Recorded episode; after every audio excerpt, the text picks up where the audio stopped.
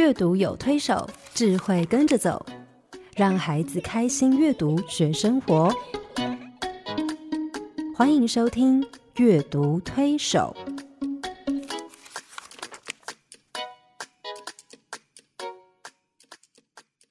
各位听众朋友，你好，我是黄乃玉，欢迎来到阅读推手。各位听众朋友，大家好，我是刘青燕，欢迎再次加入阅读推手的行列。黄老师，我们从上个礼拜开始，我们谈到人跟自然的关系，人跟环境的关系哈。那我们提到，其实帮助孩子学习去尊重大自然是一件很重要的事，对不对？对，嗯，尊重好像还不太够，对不对？对，尊尊重好像有点 消极一点，对对，而且有点保持距离以测安全。对，那我想，其实大自然本来也是很尊重我们的，对，因为上帝是为我们来。做这样的一个舞台，是这样的一个生活的空间。是那本来大自然就是很尊重人类的，嗯嗯。可是因为我们人呃，就是有贪婪嘛，哈，所以我们就。忘了尊重大自然，对我们对大自然常常是予取予求。对，那一直到有有我们上次介绍的 Rachel Carson 啊，有这些有一些人，我想陆陆续续真的有不少人也不断的从各种角度来提醒我们哦。一方面也让我们看到我们多么的不尊重大自然，然后再方面呢，也让我们再去思考说，那除了尊重。我们要怎么爱惜这个大自然？嗯，好，那爱惜的这个部分就有比较积极的一些作为。是，那如果不爱惜的话，又会怎么样？对，我想就跟我们人际关系一样嘛。是啊，有时候我们人彼此尊重，尊重到最后相敬如宾，是你的关系反而越来越疏远。是是。可是当你要学习去爱一个人的时候，我觉得有时候我常常觉得爱一个人好难。不会，不会，不会。会，就是说我教你，我教你。我不知道，我常常觉得你从你的认知，我用我的方式去爱你，但对方不见得接受。嗯，甚至你觉得你已经很努力的表达爱，对对方却感受不到。对，那我觉得那种爱虽然是一个比较积极的作为，可是我们要用对的方式，对，跟对的态度去爱。因为之前可能要先。真的认识对方啊！嗯，如果我们对自然是无知的，是我们也不晓得我们要用什么方法真的去爱自然，对不对？我们对一个人是无知的，嗯，哎，那所以我们其实像我在家庭教育的领域，我们也会做这个婚前教育啊。嗯我们其实里面有一个很重要的，就是说你怎么去认识呃呃异性，嗯，你怎么样去学会在这种。差异中间去享受那个不同是好，那同样的，我想我们跟自然关系也是一样，嗯，好，那自然里面有我们所需的，那自然也需要我们来爱它，是对。那我觉得在那种呃过程中间，其实人应该是还是上帝还是给我们最好的一个保护哈。那所以我想呃认识自然。我觉得很多书现在其实不不是只有图鉴才是要自然的书，我觉得很多家长都以为说，嗯，那是故事就不是自然的书。其实我们上次分享的也是故都是故事，对，我们今天要分享的也是故事，嗯，可是他们都是一种态度的培养嘛，让我们对自然有一种适切的态度，让我们去认识它，然后呃，能够适度的用对的方法去爱它。是，嗯，可是我们常。我常常觉得，有时候我们会就像对待人一样，哈，有时候熟了、习惯了，嗯，常常一个不经意的什么动作，或者是什么样的那个我们觉得理所当然的一个态度或者是表现，嗯，哎，反而会得罪对方，是，然后甚至会伤害到对方。嗯，我觉得跟人之间的关系这样，我觉得有时候对大自然，其实我们也是这样。是的，对啊，我就有时候有时候会带小朋友，嗯，到草地上，或者是到。啊，到东海很大的那个校园里面，到牧场啊，到那个林里面去走动，你就会开始发现小朋友有一些动作很自然的出现。哦，是什么？比如说一些小女生就开始摘花，摘花，摘一堆漂亮的花，然后男生呢开始抓虫子。可是花摘下来就枯掉了，是。它就软掉了，对，然后就不漂亮了。那我们常常会觉得理所当然，觉得哎，这只是一个野花，嗯，就顺手摘一下。那小孩恐怕就是很，男孩恐怕很爱抓虫，或是抓动物，然后以为爱他，然后就让他死掉。其实，对对对，其实我也，我每次看他们做这些举动的时候，我也不太好意思责备他们，嗯，因为我自己小时候也曾经常常这样做。你知道，小时候只要有远足旅行，是到户外去，甚至到啊教会的活动，到外面去烤肉，烤肉一定会选一个地方，在溪流边，嗯，因为要洗东西什么比较方便，要有水，在溪流边烤肉。你知道别人在弄烤肉，忙烤肉的东西，我一定在忙什么？我一定跑到那个河里面，然后把鞋子脱掉，嗯，然后在河边开始拿渔网去抓小鱼，嗯，抓小虾，嗯，抓一些呃抓就把它们全抓小螃蟹，嗯，然后放在那个呃那个盒子里面哈，然后把它带回家去，嗯，你知道那炫耀吗？不是哎，我觉得我小时候就有一个这种。我看到那些东西，那些呃，会动的，对，会动，然后在水里面这样游，我觉得我好像把它很想把它复制到我的生活里面去，所以我就会，比如捡一些小石头，然后有一个饲鱼箱，然后把那些鱼都放在里面，我想我就带回去，即便离开了这个地方，嗯，那些东西跟着我，还跟着我，那我可以保留这段记忆。嗯，我甚至有一次在在溪边的树里面发现到一只乌龟，嗯，我也把那只乌龟带回家去，嗯，有取名吗？呃，没有。你应该问我那些东西的下场如何？有有取名以后，如果呃死掉了会更难过；如果没取名就还好。我现在很后悔。是哈，你真的把它折腾死了？没有一个活的哦，对，可怜了，没有一个活。好，现在让你告诫一下。是，不过我想很多孩子都做过这种事情。我相信，因为他们也不是想要害死这些生物，嗯，只是没有想太多哈。对，我们人人常常就是不经意的这些动作。对，那有时候我们就看小孩很多这样不经意的动作。可是你看到那些小动物死了，你会难过吗？会呀，因为你刚刚在讲，我想到我小时候好像曾经抓过一只那个天牛，嗯，然后就用个绳那个线把它脚绑住，然后让它再来飞啊，然后就自己抓着线的一头，就觉得好像在放风筝这样，是很得意。后来那个天牛就死掉了，嗯，那我忽然觉得好难过。是因为我在玩它的时候，我并没有去想那么多，我以为它会一直陪我玩。是，然后当它死掉，我很难过，我自己还给它弄一个小小葬礼。是啊，所以呃，我我我有一种东西不吃，到现在我小时候乌龟 不是乌龟本来就不太能吃，我有种东西不吃，就是包括喜宴出现那道菜我都不碰。鳖吗？不是，呃，青蛙腿哦。你知道，很多人喜欢吃那种了解。是是，但我小时候常常做一件事，我后来觉得我我我很残忍，就是我们你知道小时候我们家附近都是田地，嗯，然后我我们就一堆小孩子很皮要去钓青蛙，嗯，我们就去抓那个小小的青蛙，嗯，绑在线上，然后去钓大的青蛙，嗯那我后来想说。那些小青蛙被绑在那里，然后被 不断的被咬，不断的被咬。妈妈，妈妈，哎呦！我只要想到那些画面，我就觉得惨不忍睹。然后我后来只要看到桌上有那道菜出现，嗯嗯，不管它是怎么处理的，我都不碰。啊，对，我不能，我不能说那是一种我对呃小时候的忏悔、忏悔，或者是对那些动物的小时候残害过那些小动物的悼念哈。但是我我会，其实我现在会提醒小孩这件事，嗯嗯，就是说。你这个不经意的举动，嗯，可能只是折一朵花、抓一只虫子、一只甲虫，嗯，或者是抓一条鱼、一只虾，你带回去，其实不见得养得活的，嗯。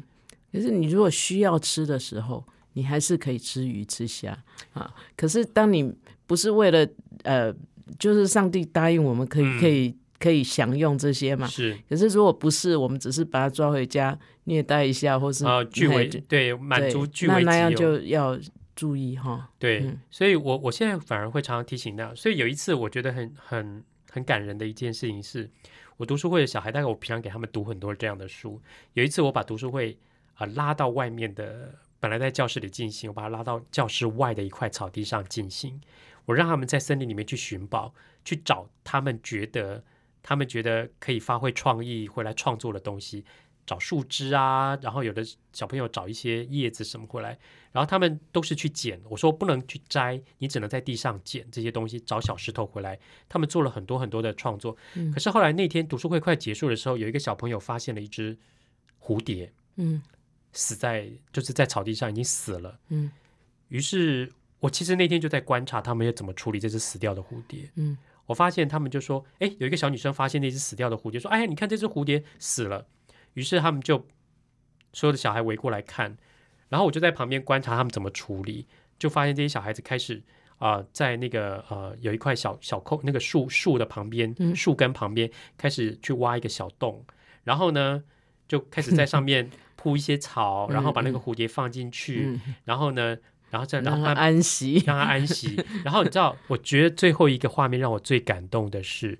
所有的小朋友围着那个小小的，因为他们用那个剪的树枝帮他做了一个十字架插在上面。嗯，所有的小孩围在那，围着那个小小的木，为他唱了一首歌。嗯嗯，我好感动。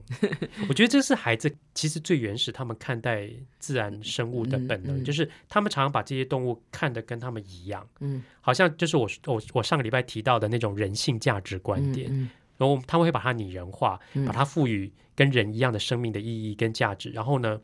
他跟我是一样的，嗯，我觉得如果每个孩子从小可以这样看待大自然的生命，嗯，我觉得他们对于这些生命、这些不同的物种的生命，就会就会有不同的对待的方式。是，嗯，所以珍惜呃这些生物，珍惜自然，也是要从很小开始，很小开始。所以我回头在看图画书的时候，我发现很多很多很多很多的图画书的创作者。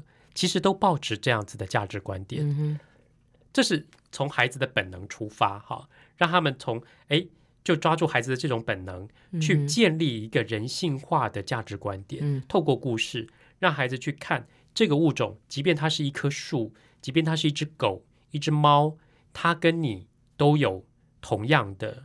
呃，那种生命的存在的意义，然后让他觉得说，我跟他是有感情的。嗯，当我失去他的时候，我会跟失去人一样难过。嗯嗯，我失去一个地方，我失去一棵树，我失去一只狗、一只猫，其实就像失去一个亲人啊。那让感同身受这件事情去打动小孩，嗯，然后让小孩去开始对这些不同物种的生命产生很深的情感连带，慢慢慢的呢。去把他们那个价值观建立起来，他们就会用比较和善的方式去对待他们。会不会有的父母很怕孩子变成很很多愁善感哦？嗯，太太过于感同身受。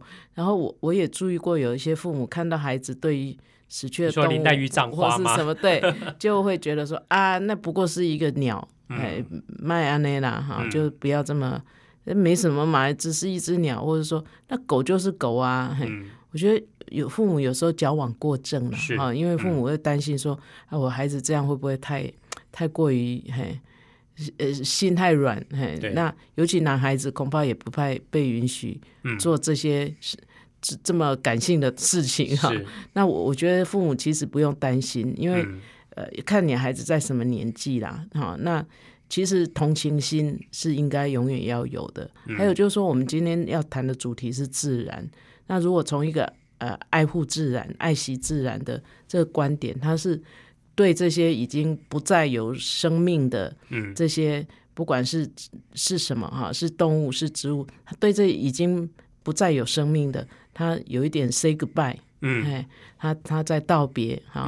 那当然，其实万物如果从物理界来讲，它本来就是生生不息嘛，对，对不对？然后呃，这个呃，所有的生物。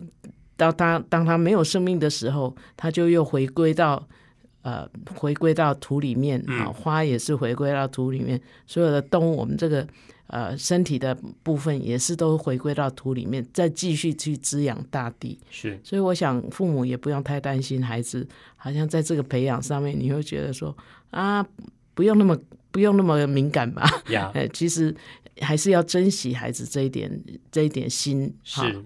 所以，我我觉得我今天带来的两本书，两本图画书，其实都是跟黄老师刚刚提到的这个，帮助孩子去有一颗那个珍惜的心，是去看待他们跟他们身边不同的周遭物种，他们存在的意义跟价值。嗯，然后我相信，就是图画书创作者就是透过这样的故事，帮助孩子去建立一个呃看待对待大自然的一个比较适切的态度跟做法。好，我们先休息一会儿。好家庭联播网。中部地区古典音乐台 FM 九七点七，北部地区 Bravo FM 九一点三。刘老师，我们刚刚也谈到，就是说，除了让孩子尊重自然，然后呃爱惜自然啊，那呃孩子就会真的能够享受这个自然哈。那你今天给我们带来什么书啊？让我们来赶快要听故事啦！啊，老实说，我今天带来两本图画书，都有一点小悲伤。好，对，嗯，我觉得有时候图画书创作者让我们小朋友去看。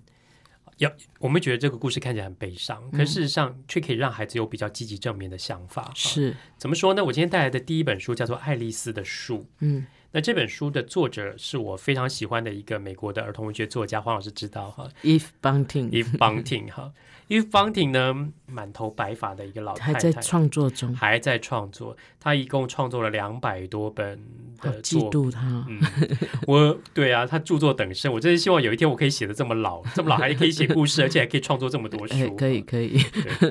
那我觉得 Bunting 呃，邦婷女士让我非常佩服的一点是，她从来不会在故事里面帮孩子建造一个 fairy tale，就是童话故事的一个假象。嗯。他一定把孩子的成长过程所会面临到的各种的问题、各种的困境、挫折，去做一个很真实的铺陈。是对他的目最后都带出希望。对他一定会给孩子希望，他不会让孩子沉浸在那个悲伤情绪里面走不出来。哈，那目的在哪里呢？他要让孩子去了解你的人生真实的样貌就是这样。嗯，就是这样。嗯。你你你的人生不会一一帆风顺，不会什么都非常平顺、非常幸福、非常美满。你人生总是有一些挫折跟困境，你总得面对生老病死。他一定把这些东西非常完整的、真实的呈现给孩子看待，让他们去认识真实的人生的样貌。可能孩子还没看书的时候，他也看到周围有这些事情，对，只是他不明白。或者是大人也没有跟他谈，嗯，那借着这个图画书，嗯，他就可以整理哦，原来这个事情是这个样子的。对，所以如果你了解邦廷他创作的呃动机跟目的之后，他的意图之后，来看这本书，其实你就知道他为什么要这样写这个故事，然后为什么要呃让孩子看这样的一个故事哈。嗯，很多家长那时候刚看这本书的时候，有点担心说，哇，这故事太悲伤。好，看到一棵树怎么死掉的过程。可是我觉得我们回头去看，我每次看这个故事，我都很感动，因为它其实让孩子有有一些不一样的思考。哈，嗯，那这本书呢，《爱丽丝的树》其实讲的就是一棵四百多年的老橡树，嗯，被人家不经意毒死了，嗯，然后一个小女孩跟这个树之间那个情感非常的深，很想帮助她，但是却只能眼睁睁看她的生命结束。哈，嗯这个小女孩呢？你知道他们家有一个农场很大，嗯那这棵树呢就在他们农场边边靠近马路的地方，四百多年了。嗯，他爸爸说这棵树啊，从哥伦布发现新大陆以前就已经在这里了。嗯那他爸爸也跟他说，这棵树是大家的。嗯，我们虽然拥有这个农场，但是我们并没有权利拥有这棵树。嗯，这个小女孩每天下午都很喜欢做一件事情，就是跟她妈妈还有他们家的狗呢，在这个树下散步。在这个树下散步，然后乘凉，然后那个时候呢，她就会听妈妈讲一些有趣的故事哈。那有时候天气很热的时候，他们会看到很多路过他们农场附近那个马路那边的人，车子就停在那边，然后也一起到这个树下来乘凉野餐哈。可是有一天，当他跟他妈妈在那边乘凉的时候，他突然觉得。闻到那个草的味道怪怪的，嗯，有一个怪怪的味道。然后他发现树底下的那些草地变得焦焦黄黄的，嗯他有点担心，就把妈妈喊起来说：“妈，你来看，这些草怪怪的，而且闻起来有一些奇怪的味道。”他好细心。对，妈妈说大概是因为缺水，嗯，好，大概因为没有下雨，所以这些青草开始枯掉了。那他他们也找爸爸来看，爸爸发现说可能是，嗯，可是后来发现不是，嗯，因为才刚到春天不久。叶子才长出来没多久，是却开始纷纷掉落了，一片一片掉下来。于是他们请了树医树医生来帮忙诊断一下。嗯，那树医生诊断了一下，然后挖了一些泥土样本回去化验。几天以后呢，他们发现这棵树中毒了。他们推测可能是因为有人不经意的在这边请到了一些有毒的东西、有毒的化学原料啊等等，然后呢，土那个毒素就渗到土里面去。然后这棵树就中毒了，于是树叶不停的掉，不停的掉。那他们就很担心，想说啊，树根附近的土既然有毒，他们就决定把这些有毒的土挖掉，再铺上一些新的。然后有一些邻居来帮忙。但是因为树叶掉的很严重，那个树枝如果直接曝晒到太阳，它也很快会死掉。所以有人就架了网子，然后呢洒水等等，甚至有人觉得树生病了，织了一条红色的围巾 帮它绑上哈，然后给他一颗心形的气球，或者是写一些慰问卡片。所以大人也有那个呃，把树泥人。我觉得这本书这 这个部分。这书里面的大人为孩子做一个很好的榜样，也就是说，他并不轻看孩子对于树的这个感情，嗯，甚至从孩子的高度一起陪着他去帮助这棵树，把树当成一个病人，对，把树当做一个病人，然后呢，这样去照顾他，甚至有人在树根旁边放了鸡汤罐头，要给它补一补 啊，对。有一个织围巾的老太太呢，织了那条红色围巾，就绑着，把它围在树干上绑着，就拍拍拍那个树干说：“哎呀，围着就不会生病了。”可是他们这些动作都没有办法挽救这棵树的生命，树叶越掉越厉害。有一天晚上，这个小女孩就看着这棵树，从他们家看的那棵树，树叶叶子几乎要掉光了。我觉得这个画面看起来有点。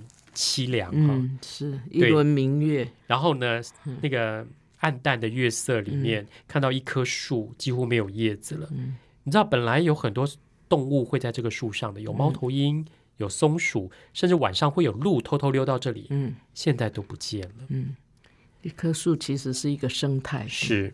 那那天晚上，他心情很不好，想去找爸爸妈妈聊天。就一进到爸爸妈妈的房间呢，发现爸爸搂着妈妈，然后妈妈在哭。嗯妈妈说：“树活着也会死，可是不应该像这样。”嗯，那爸爸爸爸就摸摸他的头发，对他说：“哎，亲爱的，做那件事的人可能不是故意要害死这棵树。嗯，我们绝对不是有意要残害世界上这些美丽的生命，但我们常常就是这样不知不觉的做了。嗯嗯，就是一个不经意的动作。对，这个小女孩非常难过，她回到房间。”她躺在床上，她的胸口好痛好痛。她以为那棵树会一直在那里，嗯，就像天空和草原一样，就像爸爸和妈妈一样。可是她发现她错了。就在那个时候呢，她睡不着。他突然看到他那个床头柜上有一个罐子，那个罐子里面装什么呢？他每次跟妈妈去乘凉的时候捡的一些橡树的果实，就放在里面。他想说：“哎，底下那些大概已经没有生命，因为放很久了。上面那几颗呢？也许那个果实还有生命啊！果实里面有什么？有种子。于是第二天一大早，他就抓了一些那个橡树果实呢，就跑到他们那个大那个农场那个草原上，然后呢，在距离那棵树有一段距离的地方，找了一块干净的地，然后呢，重新重新挖土，把这些橡树果实一颗一颗的埋进去。埋进去以后呢，他就说。啊，也许这些这些种子发芽长大了，它也会有一棵树，就像原来这棵树这么大。虽然不知道是什么时候。嗯，你知道邦廷这本书写完的时候，有一个我记得有一个记者问他一个问题，他说：“你为什么要那么残忍的让孩子去看到一棵树的生命就这样活生生的死掉结束了？”嗯，你知道邦廷说什么？邦廷说。我们人常常就是要这样，嗯，看见失去了，才懂得珍惜。对，你知道他为什么写这个故事吗？这是一个真实的故事。嗯，他呃，在有一次，他说他有一天在跟他先生在沙发上看报纸，嗯，然后就看到报纸上面有两张照片，然后有一则新闻。那则新闻写说，美国德州有一棵四百多年的老橡树被人家毒死了，嗯，有人倒化学原料被毒死。然后一一张是那个树非常茂密、那个茂盛的样子，另外一个呢是它整个枯死的样子。嗯，邦廷那时候心里非常非常的难过，他叹了一口气说：“哎，没想到一个四百多年的生命就这样结束了。”嗯，他并不是说啊，一个四百多年的树就这样死掉了。嗯，他说没想到一个四百多年的生命就这样死掉了。嗯，我相信对很多孩子来说，这个可以打动他们，因为每一个物种都有生命。生命都有存在的年限，都都都有存在的它的年纪。对对，可是一个四百多年的生命就这样结束了。其实是非常让人家看了伤心难过的事。是啊，嗯，我想生命本来它就是有一个终点的嘛，就像我们阿里山的神木，嗯，称它为神木，对，那个呃，它还是有它的寿命的，嗯。可是如果是自然的，嗯，哎，在自然情况之下，这棵树就就没有了，或是就呃，我们说死了。那也就罢了，因为我觉得那种给人心里的对，你不会那么难过。对，可是如果是因为人为的，嗯，无知，嗯，然后把一个一个 chemical 一个化学品倒在树根的附近，伤到了那个树，我觉得那个就让人家真的有谋杀的感觉。对你就是。夺取了一个生命，就像书里面那个妈妈说的：“树活着也会死，可是不应该想这样。”是有一次在跟小朋友分享这本书的时候，你知道我讲这个故事的时候，其实听起来非常悲。黄老师有听过？嗯，我一边放那个图片出来，我一边念这本书，然后因为我觉得邦婷的文字其实是应该好好念出来的哈。这样对他来说，那个故事才是得到应有的尊重。我就会一个字一个字去念这个故事，然后呢，我还配上音乐，是，所以那整个故事听起来非常非常的悲伤。嗯，有一次我记得我在教会里面跟小朋友讲这个故事，我用这个方式讲，你知道那个故事到最后要结束的时候，全场鸦雀无声。嗯，通常故事快结束的时候，小朋友会在那边躁动，可是没有，哇，完全没有声音。讲完故事以后啊。我在等最后一段音乐结束，放最后一张图的时候，快要结束了。我突然听到后面有一个小女孩发出一个声音，唉，好长的一声叹息。我本来有点担心，说我不知道怎么跟小朋友分享故事哈。可是后来我听到那声叹息，我就起身，我就问他说：“你你刚刚为什么叹气？”他说：“那棵树就这样死了耶。”嗯，我说：“对呀。”你知道那是一棵美国的树，我把这个故事的背景跟他讲了一下。讲完以后呢，我就跟他们说，这是美国人的树。嗯，可是，哎，我们来想想看，我们台湾是不是很多树也差不多是这样？我说，你们想想看，每次新闻报道说啊，台风啊或下大雨的时候，山上都会很多土石流，对不对？嗯，土石流冲刷下来，不只是土跟石头，还有什么树？还有树。嗯，很多树就这样被冲下来。为什么这些树在山上好好的，会因为？下雨而被冲刷下来，你知道小朋友现在当然学校老师教的不错，他们说因为我们没有做好水土保持的工作，然后因为我们乱砍树，嗯，好，然后因为我们乱砍树，然后种槟榔啊，种那些什么高冷蔬菜没有办法持土的那些植物，嗯，那我后来就问他们说，那怎么办？那个故事里面这个小女孩，因为没有办法救那棵树，她去种了更多的树，对不对？嗯，我就请他们想想看，说你们有没有办法可以。帮忙想想办法，可以救一下山上这些树的生命。你知道，孩子有很多天马行空的树想法。他说：“呃，去种更多的树。”还有的小朋友说：“那就呃，去组织一个护卫队，嗯，去防止那些人去偷砍树。”好。还有一个小朋友直接说：“那我觉得应该叫政府下令禁止开采山坡地。”哎呦，我很鼓励他，学问哦，我好鼓励他将来去选立法委员。我们很需要这样的这样的立法委员在。但是那天有一个小女孩让我非常感动，她讲了一句话，很小声，她说：“那我以后都不要吃水蜜桃了。”嗯，我说：“啊，你不吃水蜜桃跟这个有什么关关系？”我就问他：“我说为什么你不要吃水？因为我知道他最爱吃水蜜桃。”结果你猜他怎么说？他说：“如果我不要吃水蜜桃，如果如如果大家都不吃水蜜桃，那山上那些果农就不会砍更多的树去种水蜜桃了。”嗯嗯，你知道我当下心里有一个想法，我就说：“你这个傻孩子，嗯，不可能。即便我们所有人都不吃水蜜桃，水蜜桃滞销，那那些果农还是会去种别的东西。可是你知道那天哈，小朋友走了以后，我觉得我被上帝责备。你知道‘水蜜桃’三个字一直在我脑袋里面晃来晃去。”其实让上帝让我看到的不是他不吃水蜜桃这件事，嗯，而是他那颗心，嗯，他愿意牺牲自己最爱吃的东西，嗯，而希望这样可以成就山上这些树的生命，嗯，我觉得邦廷写这样的故事，其实就是要让孩子拥有一颗这样的心，嗯。我们刚刚讨论了一些好像有一点严肃的问题哈，就是整个的大自然哈。那其实比起这个整个大自然，人其实是很微小的。是，我们有时候太自大了，以为说我们人定胜天，嗯，然后我们可以。呃，既然上帝要我们管，我们就乱管一通哈。那你刚刚提到的那个爱丽丝的树，嗯啊，真的，其实，在台湾，我想同样命运的树也是不少吧。是。那我觉得台湾是一个很漂亮的地方，尤其我们在国外这边跑那边跑，再回来就觉得哇，台湾其实是很漂亮。我们今天还有今天这样的一个情况。应该是有不少人在爱他，在爱护他，而且是用智慧跟聪明在爱护他。是，可是也要提醒我们，怎么样在孩子身上，我们培养更多这样的人。对，然后让孩子不要从小就很没概念的，到他长大，他可以做一点什么的时候，就变成伤害自然、伤害环境的人。对，因为像刚刚爱丽丝的书里面，作者 Eve Bunting 透过爸爸讲了一句话，妈妈说啊。树活着也会死，可是不应该是这样。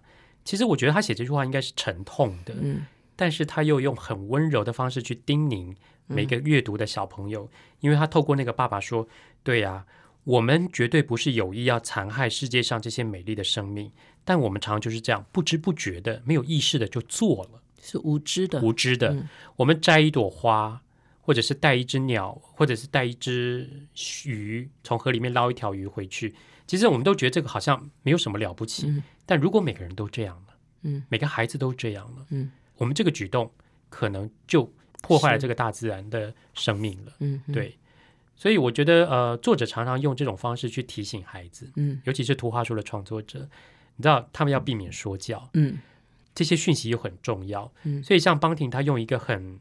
很真实的血淋淋的故事，哈，让孩子去体会、去感受那个小女孩失去一棵树的心情。嗯嗯，回头再去看，当你失去了，嗯，就失去了。对。而我们人常常就是很自大，你刚刚说的，我要什么，我就从大自然里面予取予求。嗯。可是予取予求的结果，常常就变成第一个，大自然会反扑；第二个是我们有时候会要的太多，而而我们没有意识到，说当我们跟大自然要的太多的时候，我们相对来说，我们自己也失去很多。是对，嗯，特别是你知道，很多时候人跟自然是要有一些妥协的。是对，我们人有人的需求，当然需要大自然供应哈。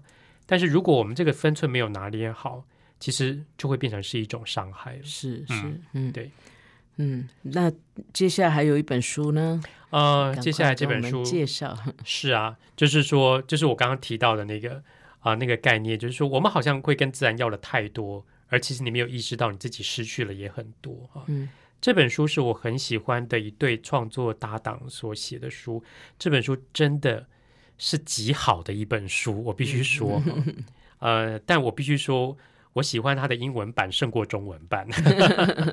这本书是青林出版社出版的书，叫做《让湍河流走》。嗯，作者是真尤兰，哈，真尤兰。绘者呢，是我们都很喜欢的一个插画家，叫芭芭拉库尼。他最有你看到花婆婆，对，或者是啊，最美最美丽的第一夫人，或者是艾玛画画。呃，芭芭拉库尼有很多书，其实都被翻译成中文哈。嗯，那我为什么觉得这本书是一本极好的书？是因为这是 Jane Yolen，Jane Yolen 在美国有被誉为美国安徒生的那个美誉哈。嗯，他非常会写故事，而他故事有一个诗般的韵味在哈。嗯只是他的作品，我必须说非常难翻译。嗯，你要翻出他的味道，翻出他那个诗的那种文学性跟美感，其实非常困难。那当然，这本书我觉得并没有处理的太好中文，但是我觉得他写了一个很很动人的故事，是这是他小时候的故事。嗯，june 他小时候住在新英格兰的一个山谷地，嗯，那个山谷地非常漂亮，有一些村落，有一些小镇，有一些漂亮的房子，然后有小径，有树，有溪流。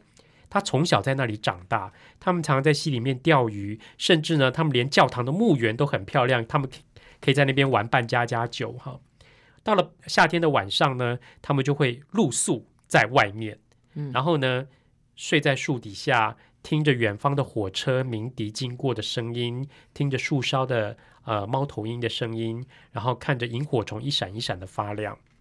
有一天，Jane Yolen 跟他的几个表姐哈表兄弟姐妹呢，在啊树下睡觉。然后他们看到萤火虫在那边飞，于是呢，他们就拿着玻璃罐把萤火虫一只只抓住，然后放在玻璃罐里面，哇，变成是一个灯，是一个小灯。对。可是妈妈就提醒他们说：“你还是要放他们走。那真幽人他们就真的把他们都放走了。他们在那个地方过得非常的平静，非常的幸福，而且他非常享受那样的一个充满自然的一个环境里面。可是没有多久，这一切都改变了。嗯，一九二七年，在他们邻近有一个很大的城市叫 Boston 波士顿。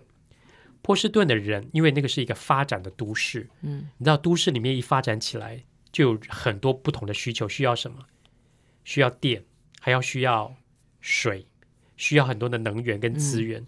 所以当那个城市发展起来的时候，他们就需要大量的水，嗯，于是他们开始动脑筋，动到他们这个山谷，嗯，他们想只要把这个山谷封住，做水库，就就可以做成一个水库，因为他们有漂有有溪流在那边，嗯。这就是一种必须妥协的结果。嗯，于是村民们后来的决议是，他们愿愿意把他们的家园、他们的房子、他们的土地都卖给那个波士顿市政府，嗯，同意让他们在这边盖水库。好了，这个案子一通过以后呢，他们就开始忙着要迁墓园，把祖先的坟墓迁走。然后呢，政府就派来了很多的车跟人，开始把树一棵一棵、一棵一棵的砍掉。接着呢，房子一间一间的拆掉，可以拆的就拆，然后可以搬的，你知道美国有些房子是木造的，整可以整栋搬走，就整栋搬走。那真幽人也也跟他的呃亲人，跟他的父母也都搬离了，而且跟他的朋友也分散了。而这个时候之后，就有大量的工程车进来，他们原来非常美丽的一个山谷地，现在变成光秃秃一片，然后开始筑起了水坝。嗯。当那个水坝筑好了以后，从从一九二七年到一九四六年，这个山谷就这样一点一滴的被淹没了，然后变成了一个非常非常大的一个水坝。嗯，山谷里面原来的那些小径、那些溪流，他们所生活的那个环境，通通都被淹没在那个水里面。一直到很久以后，他有一年成，他成年了，长大了。有一次陪着他爸爸在在这个水库上划船，嗯，那爸爸就跟他说：“哎，你还记不记得以前我们的教堂在那里？嗯，我们家在这里，哎，那边有一条路可以到谁家去？嗯，啊，那个活动中心在那里。嗯，他开始要回想这件事情的时候，他开始觉得这些记忆开始模糊了。嗯，然后因为都在水底，都在水底。嗯，他现在可以想象的是水底有很多的鱼在那边游动。嗯。他用双手捧起了一些水，可是水又流掉了。他就在想，说是这就是他的记忆，山谷里面的这一切，他留不住，嗯已经都消失了。他仿佛耳朵听到妈妈跟在跟他讲的那句话，说：“放他们走吧，就放他们走吧。”嗯，这是他童年的记忆。嗯，可是因为人一个都市的需求，需要大量的水。而必须做这样的妥协。我想，城市发展我们都需要水，对不对？是我们一旦开始水库缺水，就大家就开始紧张了。是，这是一个我们生活的必要的条件之一。嗯，可是我们就跟大自然需要有这样的妥协。是，嗯，对我我想这个应该近代最有名的大概就是长江三峡三峡大坝。对对，也很很多的那个古迹啊，嗯，就都在水里了。对对，那些文物啊、古迹啊，那些那些那些是没有办法再生的东西。对，没有了，没有了。就像 Jane Yolen 他童年的居住的那个环境、居住的那些房舍，他的童年的记忆就这样就没有了。对，嗯。其实我们人为了从自然那边多得到一些东西，有时候我们自己失去的也很多，是，只是我们没有自没有自觉。嗯，对。其实啊，不要说三峡大坝。黄老师，你们居住的那个地方，我家在翡翠水库旁边附近。对，翡翠水库其实原先是露斯坦，露斯坦那边本来很多平埔族的人住在那边。嗯，可是为了盖翡翠水库，他们住的那些房舍，他们留下来的一些文物，也都被淹没在那个水库里面。是，对。不是我做的，不是我做的。对，我觉得这个作者啊，Jane Yolen 其实很客观的去写这个故事，他并没有说谁对谁错，哪个好哪个不对，是他让孩子自己去判断。因为有的孩子说，对啊，水库就是要建，不建的话，我们怎么怎么生活呢？是是。但有的孩子会觉得说，好可惜哦，那些都不见了。嗯，如果那个山谷还在，嗯，它会是什么样子？嗯，那我觉得这个东西它并没有任何的评断，它只是把这个故事描述出来，嗯，然后让孩子自己去思考，嗯。其实，我想每个每一个人在读这本书，也许有他不同的观点。嗯，如果是实用主义者来说，对对，觉得哎，对啊，这很好啊，读更对 合适，弄一个大的水。我觉得我每天都在面对这个问题。是啊，你从需呃对就实用者来看，他觉得哎呀，对，人总要活着嘛，活着人总要活着。然后那个呃，如果如果有这个，我们的生活就会。呃，改善哈，我们可以 get much better。那可是对呃整整体来讲，整个生态来讲，其实那个评估起来可能就不太一样了。对，嗯，所以也有人说三峡大坝真的不能溃堤，嗯，一溃堤完了，嗯，整个中下游都会都会都会遭都会有很大的危险哈。那对呃，我觉得真对真悠人来说，当然他居住在那个地方。他把这个故事写了，他对那个地方的情感之深，仿佛就是他生命的一部分。对，而因为这个水坝筑起而流失了这个生命很重要的这段记忆。嗯，他尤其是他童年的记忆，他童年记忆就这样没有了。嗯嗯，所以呃，就小孩子在读的时候，其实他们会有不同的观点在讨论这个这本书。嗯，可是我觉得大部分的孩子还是会比较。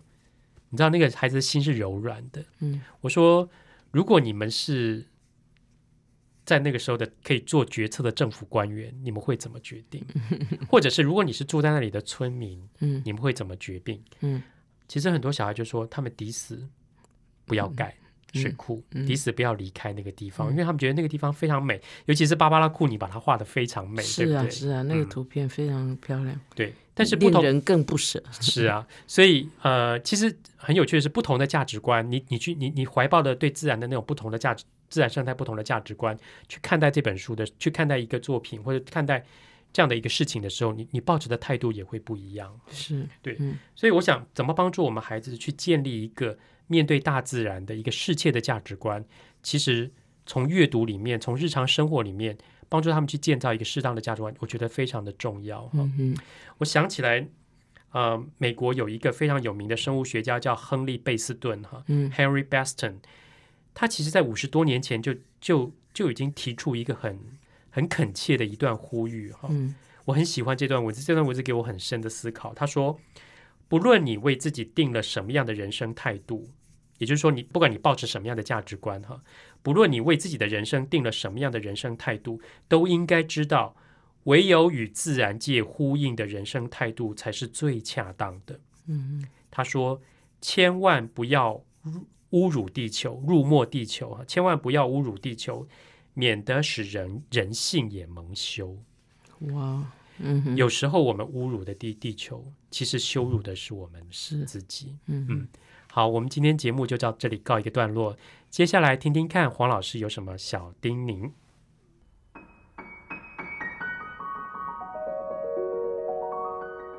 乃玉老师的阅读小叮咛。各位朋友，今天要跟大家聊聊的是，呃，书还有什么功能？哈，呃，其实很多时候父母都很希望孩子能够努力哈。那如果孩子成绩进步，或是他学什么东西他进步了，那父母通常就会用奖品来鼓励他继续努力。啊，以前的父母比较会用必需品来犒赏孩子，比如买新的制服啊、新的铅笔盒啊，啊，那以前的孩子也会很感激哦，因为啊，在物资比较缺乏的时候，哇，有新制服、有新笔盒，嗯，让旁边的小朋友也会很羡慕哎。啊，那又又让他原来的那个进步的奖励又更增一层这个光彩哈，所以很能够发挥奖赏的效果。可是现在的小孩哈比较精明，他们也想通了，这些东西你本来就就得供应我啊，这实在不能算是额外的奖励啊。那奖品如果吸引力不够，你知道啦，这个效果就达不到哈，达不到这个奖赏的目的。其实啊，我提醒你哦，书籍是很好的奖赏品，因为选择性大，而且可以随着孩子的成长选不同的书。你也可以在书上提几个字啊，比如说，哎，宝宝，你的表现使我非常欣慰啊，当你的爸妈很幸福之类的甜言蜜语啊，那提在那个书上，等他长大以后再看那个书，也会回顾啊，然后更体会父母对他的用心。好，那每次孩子翻开这本书啊，他又重新被鼓励了一次。那我觉得这是一个一举数得的啊！当然，你也可能会想到说，现在孩子好像有一些孩子他并不是喜欢看书啊。我记得，嗯，青燕叔叔曾经啊预备了一些很好的书送小朋友，结果得到的是小朋友很沮丧的表情。我想，其实我们也不会因为这样而觉得挫折啊，因为越是这样的孩子，他真的越需要看好书。我觉得，呃，领到这样的奖品，如果你的孩子呃不是很开心啊，那也许这个就是一个机会，让我们啊也动动脑筋，想想看怎么鼓励孩子去呃享受这个书。其实最好的方式就是我们大人本身先来看，我们先去享受，知道这个书好看在哪里，然后孩子看的时候，我们才能够跟他讨论，也也可以发挥更多的奖赏的。功效。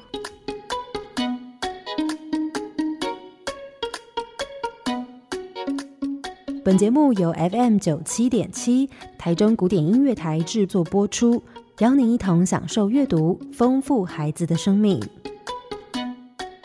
如果你对这个节目有任何想法、建议，我们都很欢迎你在 Apple Podcast 留言打分评星，也邀请你订阅这个节目，并分享给身边的朋友。感谢您的收听，我们下集再见，拜拜。